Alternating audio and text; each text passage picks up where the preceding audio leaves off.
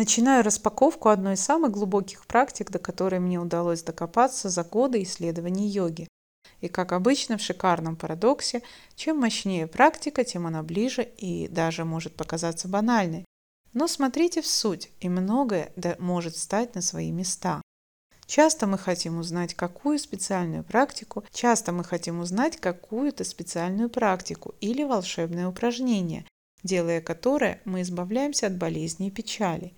И иногда кажется, что другие люди лучше нас знают эти упражнения и практики и готовы поделиться с нами, научить как надо. Но какой бы прокачанный и мощный не был такой персонаж, он лишь крупинка реальности и в лучшем случае может лишь подсказать направление движения. Быть может, разумнее смотреть лицо самой жизни, ведь кто знает о реальности лучше ее самой, и спросить у нее эти волшебные упражнения и практики – и ведь она совершенно не скрывает от нас этого. Достаточно просто взглянуть на свою жизнь. Поглядите внимательно, где вы сейчас, кто вас окружает, с кем вы проводите большую часть своего времени, кто ваши друзья, кто ваша семья, муж, жена, дети, кто ваши родители. Это и есть основной список упражнений в вашей практике йоги в настоящий момент упражнений. Сейчас поясню на примере физкультуры.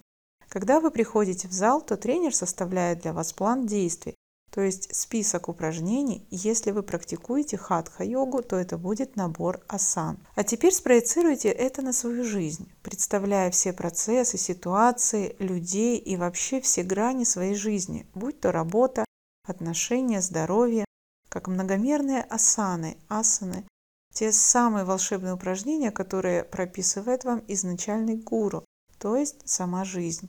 В этих асанах мы кое-чему учимся. Как вы думаете, чему? Любви. Банально, но лучшего слова пока я не слышал. Быть может, вы уже очень давно практикуете различные духовные практики и достигли некоторых результатов, но задайте себе, пожалуйста, такие вопросы. Я люблю свою маму. У меня хорошие отношения с ней. Я забочусь о ее благополучии. Мы понимаем друг друга.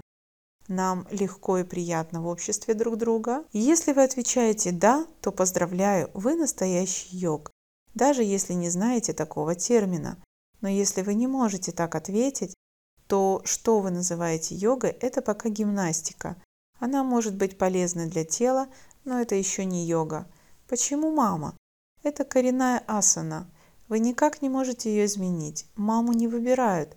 Это ваша индивидуальная асана жизни – и пройти ее за вас не сможет ни один тренер, коуч, йога-тичер. Мама Сана – фундаментальная практика в йоге бытовых ситуаций. Поразмышляйте над этим.